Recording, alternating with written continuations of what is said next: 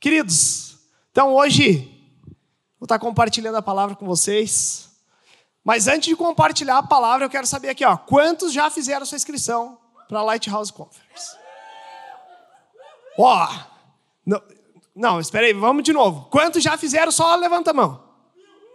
Quantos ainda não fizeram? Seja sincero, levante tua mão. Você ainda não fez tua, tua inscrição? Ó, mas não está compatível esse negócio, né? Gente, se você ainda não fez tua inscrição, de hoje não pode passar. Vai ter as pessoas lá na frente, então faça a tua inscrição. E hoje vai ser, minha palavra vai ser bem breve. A gente vai ter um momento aqui.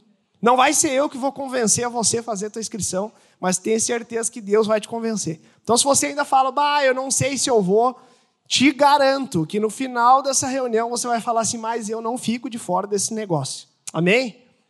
Vou tomar até uma água agora. Vamos lá.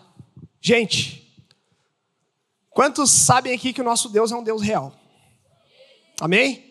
A gente cantou uma música agora, que, que música top. Que é, é autoria de alguém, mas foi pego aí, mas olha, que música.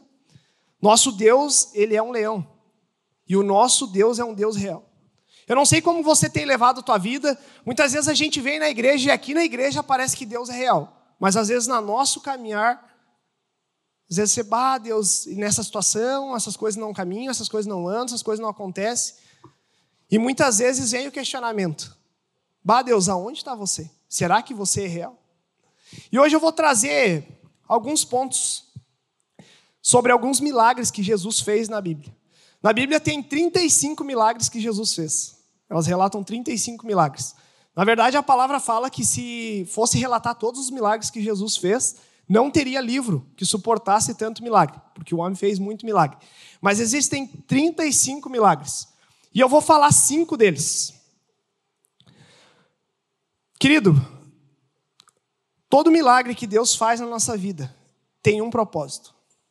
Simplesmente não é porque aconteceu, mas existe um propósito de tudo que Deus faz. Sempre quando Deus ele faz um milagre na nossa vida, ele revela quem ele é e o que ele pode fazer e o que ele vai fazer. Então, sempre quando você lê na Bíblia, você escuta algum testemunho de alguém que foi curado, de algum milagre que aconteceu, saiba que esse milagre tem um propósito. Não é simplesmente veio um paralítico aqui, o paralítico sai, levanta e beleza, simplesmente aconteceu isso. Não. Sempre existe um propósito. E o primeiro. Meu celular até travou aqui. Meu Deus, você diz que iPhone não trava, né? Mas tá mentindo, ó. Não destrava. Jesus. Travou, não?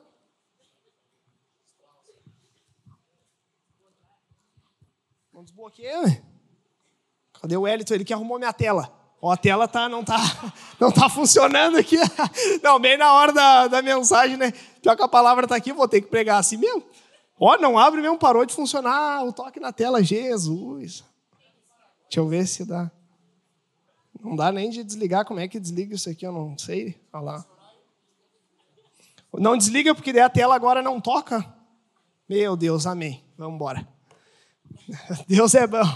Pedi até o carregador pro Tulek. Foi o teu carregador que estragou meu celular, Tulek. O meio carregar lá estragou.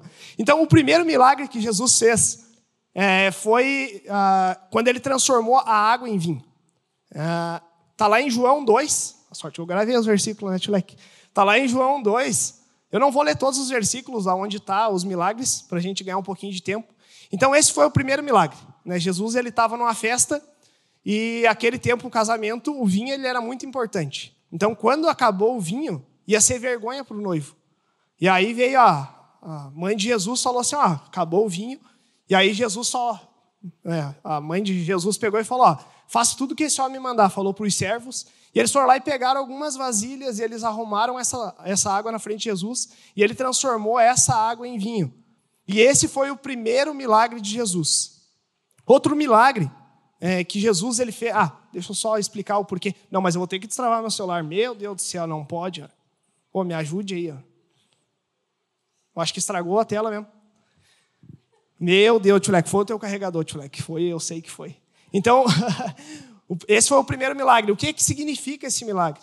Uma das coisas que a gente deve ver na Bíblia, todas as coisas, ela tem um porquê e ela tem as simbologias. Então, uma das coisas que significa o significado do vinho nesse contexto, fala sobre alegria.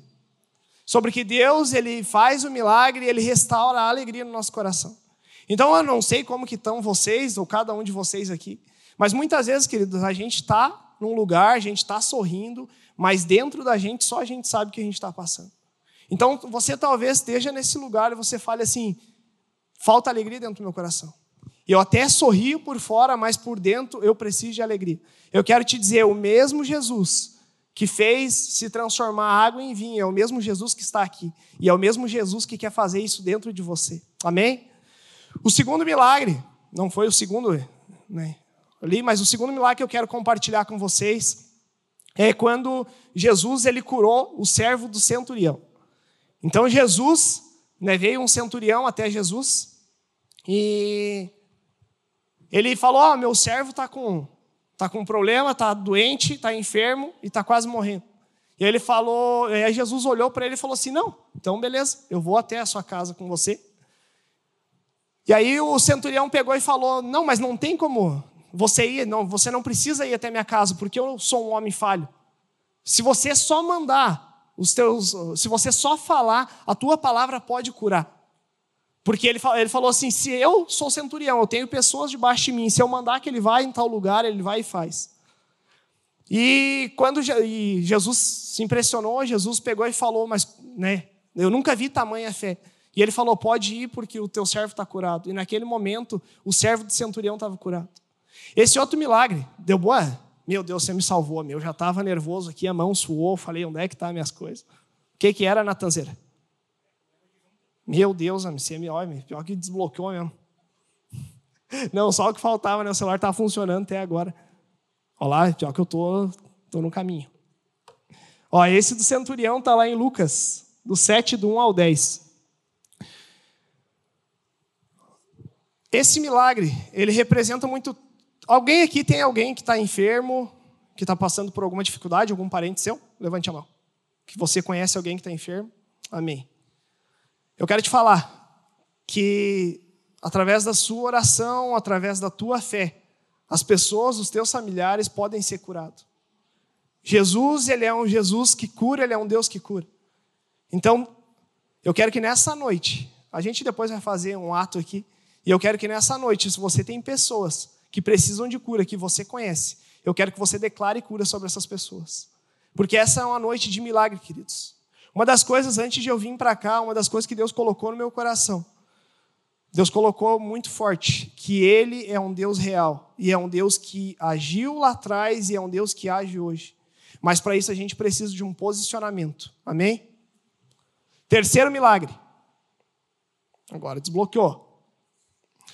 A cura do paralítico no tanque de Betesda. Está lá em João, do 5, do 1 ao 9. Quantos aqui conhecem essa história? Né? Tinha um tanque lá que vinha o anjo de vez em quando, chacoalhava as águas, e quem se jogava, o primeiro que se jogasse era curado. E tinha um homem que, pá, mas fazia muito tempo, porque ele não conseguia se jogar, porque já se jogava um na frente dele, e ele não conseguia a cura, e ele ficou lá por muito tempo. Né? Jesus foi até aquele lugar, viu aquele homem, mandou se levantar, ele foi curado. O que que isso quer dizer? Talvez tem muita gente aqui que está passando por dificuldades, que esteja passando por algum problema né, financeiro ou problema de saúde, e às vezes você ora, e você ora, e você ora, e as coisas parecem que não acontecem. Alguém aqui já passou por isso? Não. De você passar por algum problema, alguma dificuldade, você orar, e você orar, e você orar, e as coisas muitas vezes parecem que não acontecem.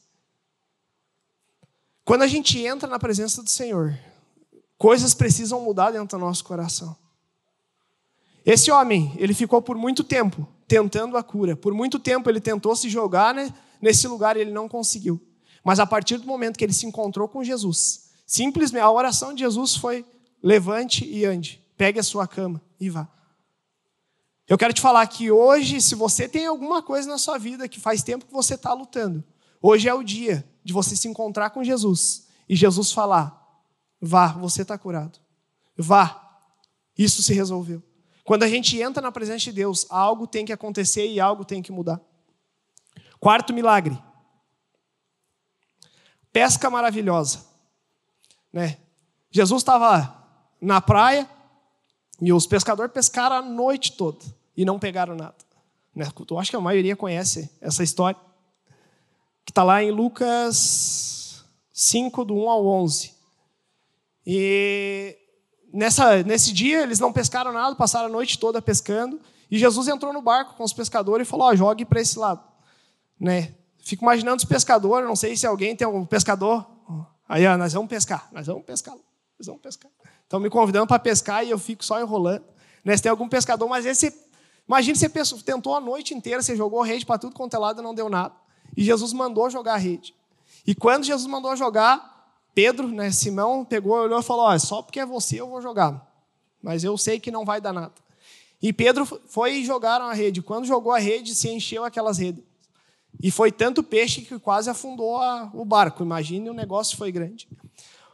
Uma das coisas que fala sobre isso, pelo menos fala muito na minha vida, é sobre a gente obedecer a Deus e a gente ver o milagre de Deus na nossa vida.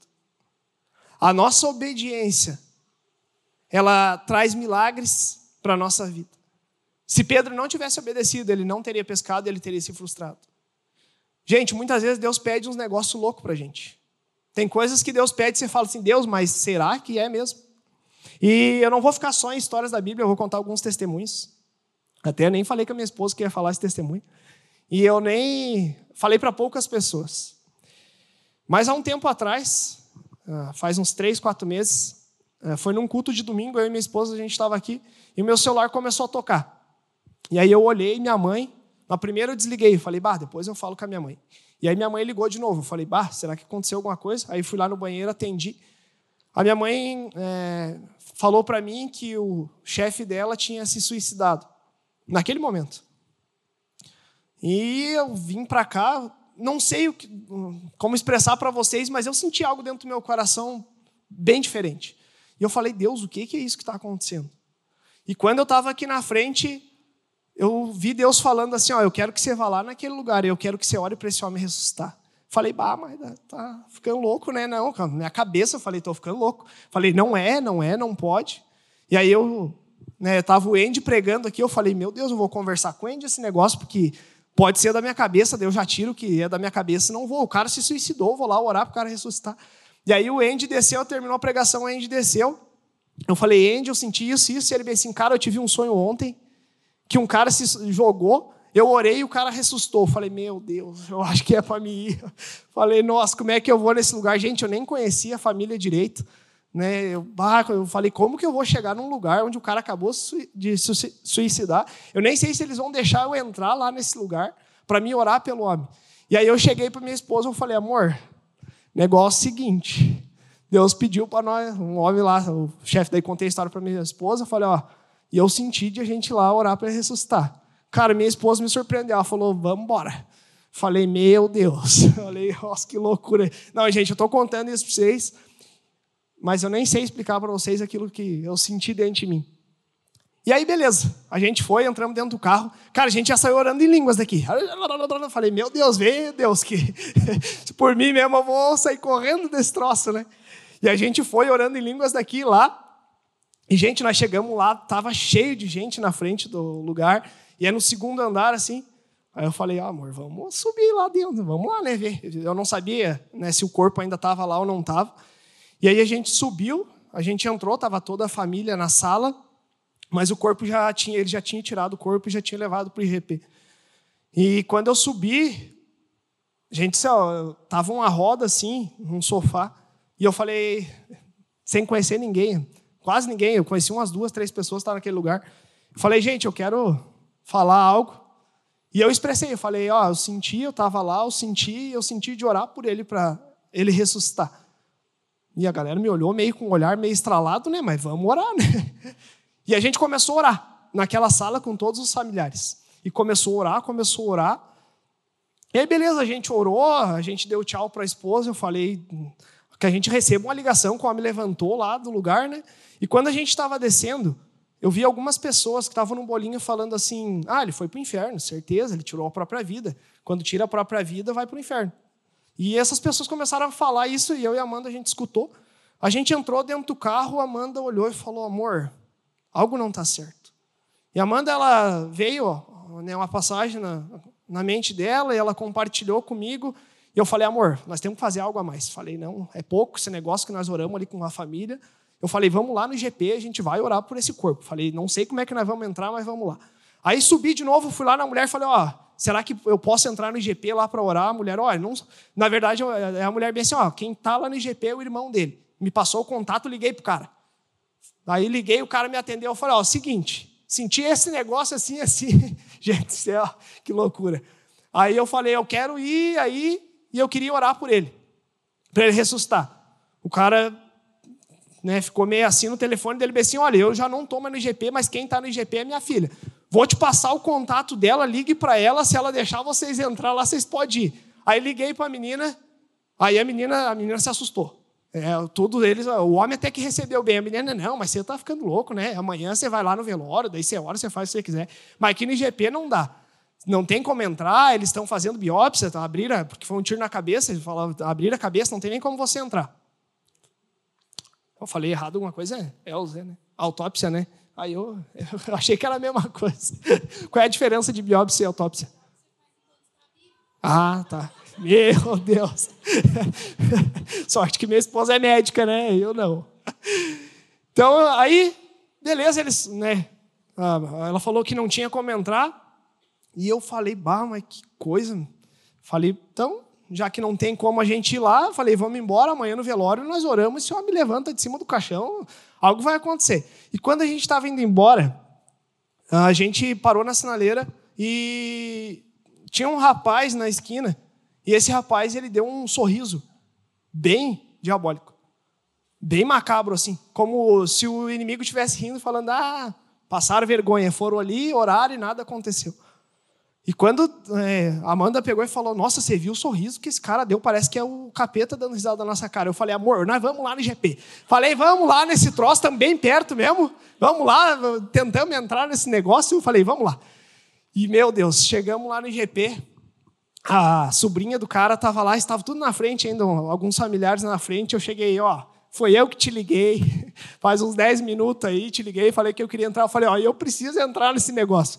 E aí eu falei para ela, eu falei, ó, não sei o que aconteceu comigo, não sou de fazer essas coisas, mas eu sinto de ir. E ela viu que eu estava falando sério mesmo, ela falou, eu até queria que você entrasse, mas realmente não tem como você entrar, porque o médico legista já está ali fazendo a autópsia, né? Então não tem, ela falou, não tem nem como você entrar. Imagine a cena que você vai ver a cabeça do cara aberta, não tem como você entrar nisso.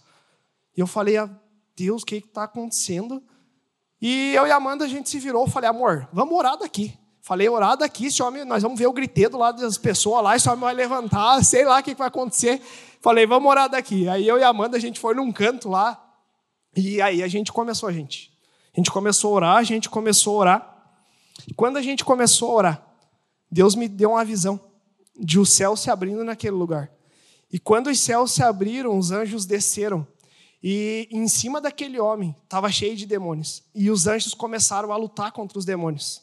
E no meu corpo eu comecei a sentir uma dor, algo muito louco. E esses anjos começaram a batalhar, começaram a batalhar, e eu e Amanda orando, a gente orando, até que um certo ponto os anjos venceram os demônios e os demônios foram embora. E nesse momento eu vi o homem, a, a face dele se reconstruindo novamente, e ele se levantando e indo com esses anjos. E aí aconteceu isso, a gente orou, não escutamos barulho nenhum, até dei uma olhada e falei, ó, mas não, não escutamos barulho nenhum. E a gente entrou dentro do carro e foi embora. E quando a gente foi embora, gente, literalmente, a gente, parece, se a gente olhasse para trás, parecia que demônios estavam vindo atrás do nosso carro. Porque a gente sentiu muita opressão e a gente foi orando. E quando a gente chegou em casa, eu lembro que a gente começou a orar e eu senti como se Deus tivesse feito uma barreira de proteção no condomínio inteiro onde a gente mora, para aqueles demônios não conseguiam entrar. Mas aconteceu tudo isso. Nossa, naquela noite, gente, eu não conseguia dormir. Eu, eu falei, amor, a gente ficou até no sofá, deitamos no sofá lá. Eu falei, não, como é que eu vou dormir depois de um troço desse? Minha cabeça estava fritando. Eu falei, sei lá o que está acontecendo com esse negócio. Nunca passei por uma experiência dessa. E no outro dia de manhã, daí era o velório. E, na verdade, cara, esse irmão do cara, ele acreditou tanto no que eu falei, que ele veio depois falar comigo né, depois que aconteceu tudo isso, ele veio falar, ele bem assim, ô, oh, mas vá amanhã cedo, não deu de você entrar, mas vá amanhã cedo que você vai ser, você e tua esposa vão ser os primeiros a entrar. Ele falou: Nós queremos deixar vocês orar primeiro. Depois que vocês orassem, nada acontecer, aí, eu... aí a gente abre para todo mundo. Cara, ele acreditou tanto, ele estava acreditando mais do que eu. Ele falou: aí se não acontecer nada, o velório acontece normal. Eu falei: não, beleza, me, me ligue. Daí passei meu nome, falei: me ligue, eu, a gente vai ser os, os primeiros. Mas no outro dia de manhã, eu estava com uma sensação diferente. Aquele negócio que eu estava dentro de mim é que parecia que ele não estava mais morto. E eu falei para Amanda, eu falei, amor, tem alguma coisa estranha. E aí eu falei, cara, vamos lá no Zé. Aí o Zé não atendia o telefone, eu falei, nós somos tudo amigos mesmo, vamos lá, tomemos café junto. Não precisa nem avisar, né? É só chegar. E aí a gente bateu lá na casa do Zé e a gente compartilhou isso com ele. E quando a gente compartilhou, a Raquel me trouxe uma visão, né, discernindo tudo isso que aconteceu. Uma das coisas, querido, esse cara, ele fazia 20 e poucos anos já que ele lutava contra a depressão. Ele já tinha tentado o suicídio já uma outra vez. E uma das coisas, às vezes a gente julga, né? Falando, ah, mas se matou, vai para o inferno. Mas ninguém sabe aquilo que ele estava passando. Porque realmente ele estava doente. O que matou ele não foi ele que tirou a própria vida, mas foi a própria doença que tirou a vida dele. E uma das coisas que Deus ele queria fazer era realmente salvar a vida dele mas não a vida normal, mas a vida né, espiritual. Deus queria salvar o espírito dele. E queridos, a responsabilidade de trazer o céu para a terra é nossa. Cara, Deus, ele é soberano, ele vem, mas ele deu essa autoridade. Quando ele colocou o homem sobre a terra, ele deu essa autoridade. Então, quando Deus levou a gente naquele lugar, Deus queria que eu e Amanda a gente levasse o céu naquele lugar para que pudesse acontecer um milagre, para que a alma daquele homem fosse salva. Então, quando a gente estava orando, a gente achava que estava orando para ele ressuscitar ah, fisicamente, mas era um outro tipo de ressuscitar.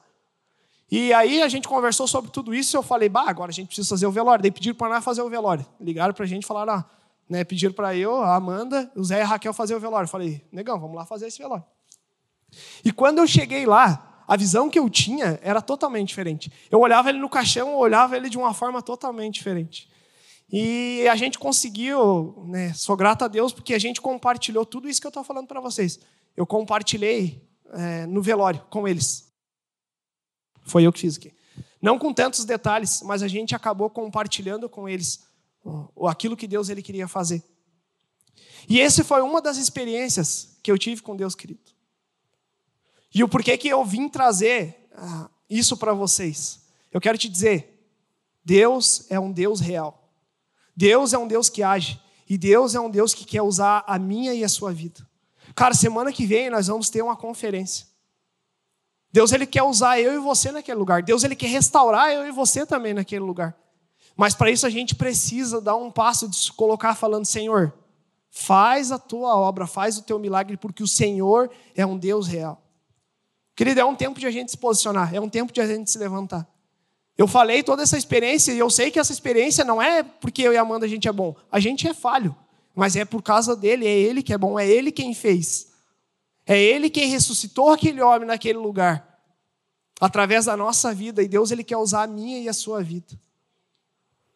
Eu vou contar um último, um último milagre foi de um endemoniado. Enquanto Jesus estava pregando, até se quiser subir o louvor aí, nós já vamos.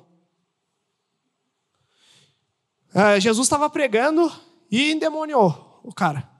Aí o cara endemoniou e começou a falar ali de Jesus. Jesus simplesmente só falou assim: ó, saia. E simplesmente aquele demônio saiu. E uma das coisas, queridos, que Jesus ele faz, Jesus ele liberta. E eu tenho uma experiência também, um testemunho com a minha mãe. Ah, a minha mãe, quando ela era criança, ela passou por uma experiência bem traumática de um amigo dela que morreu. E algo aconteceu dentro da minha mãe.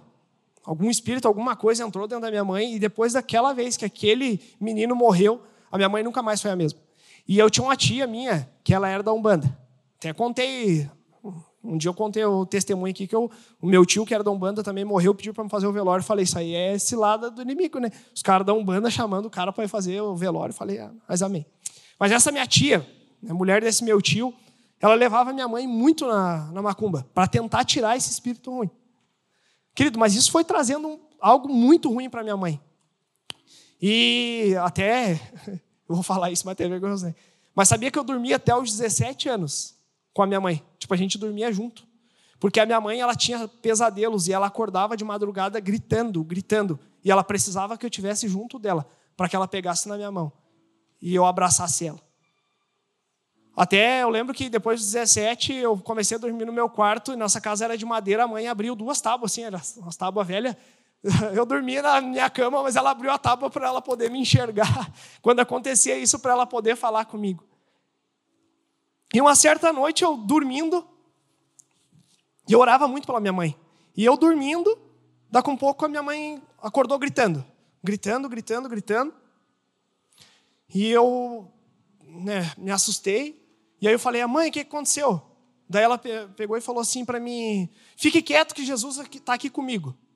Eu, beleza, né? Voltei a dormir. E quando eu voltei dormir, deu umas três, isso aconteceu, era uma hora da manhã, a hora que deu ali pelas três horas da manhã, a mãe me acordou e falou, Luciano, eu preciso compartilhar o que aconteceu comigo. Ela teve, ela estava sonhando que tinha alguns demônios que estavam chamando ela para um lugar de fogo. E esse lugar onde eles estavam chamando minha mãe era um lugar de morte, onde o demônio ia destruir a vida dela. E quando o demônio estava conseguindo levar a minha mãe nesse lugar de fogo, Jesus ele veio e ele pegou na mão dela e ele tirou ela desse lugar. Só que quando minha mãe, ela acordou nesse momento. Só que quando ela acordou, Jesus estava com ela, do lado dela, pegando na mão. Que foi aonde eu falei, mãe, né, o que está acontecendo? Foi onde ela falou, fique quieto, porque Jesus está aqui comigo. E, gente, foi literalmente, Jesus estava com ela, ela não estava dormindo, ela estava acordada. E nesse momento, isso é coisa que eu vou falar para vocês, e a minha mãe até não compartilha isso com ninguém. Saiu um bicho de dentro do, do nariz da minha mãe, gigante. E aquele bicho que tinha dentro dela é o que ia matar ela. A minha mãe ela tinha umas crises de nervos que nem o médico sabia o que, que era. Ela ficava com o lábio roxo, ela ficava inteira roxa. E ela sempre tinha que estar comigo porque eu orava com ela. Eu nem era convertido, mas sempre quando acontecia eu orava com a minha mãe. E nesse momento a minha mãe foi totalmente liberta. A minha mãe nunca mais teve uma crise de nervos como ela tinha. A minha mãe nunca mais teve isso. Ela ia nas outras igrejas antes, e antes de acontecer isso, sempre que o pastor orava por ela, ela caía endemoniada. Foi tão, tanto isso, tanto, que a gente ia numa igreja, o pastor olhou para minha mãe e falou assim: ó, pare de fazer showzinho, porque o teu demônio a gente já tirou. E isso foi uma das coisas que magoou muito minha mãe. Minha mãe parou de ir na igreja por causa disso, porque sempre quando alguém ia orar por ela, ela caía endemoniada. Mas naquela noite, ela teve um encontro com Jesus. E Jesus libertou ela. Querido, quero te falar algo. Prepare teu coração para aquilo que Deus ele quer fazer através da sua vida. Sabe, o Alec ontem falou algo, cara, e eu concordo plenamente. Essa conferência vai ser um start no avivamento que eu e você a gente vai viver. Sabe, é um start que Jesus quer começar a fazer milagres e prodígios através da nossa vida, para a honra e glória dele, para a gente demonstrar quem é Jesus e ele vive. Cara, o mundo precisa saber disso. Cara, tem pessoas afundadas na depressão, tem pessoas vivendo uma vida totalmente destruída. E a gente muitas vezes está aqui na igreja vivendo a nossa vidinha boa, e a gente não tem se posicionado para ver os milagres e os prodígios de Deus através da nossa vida.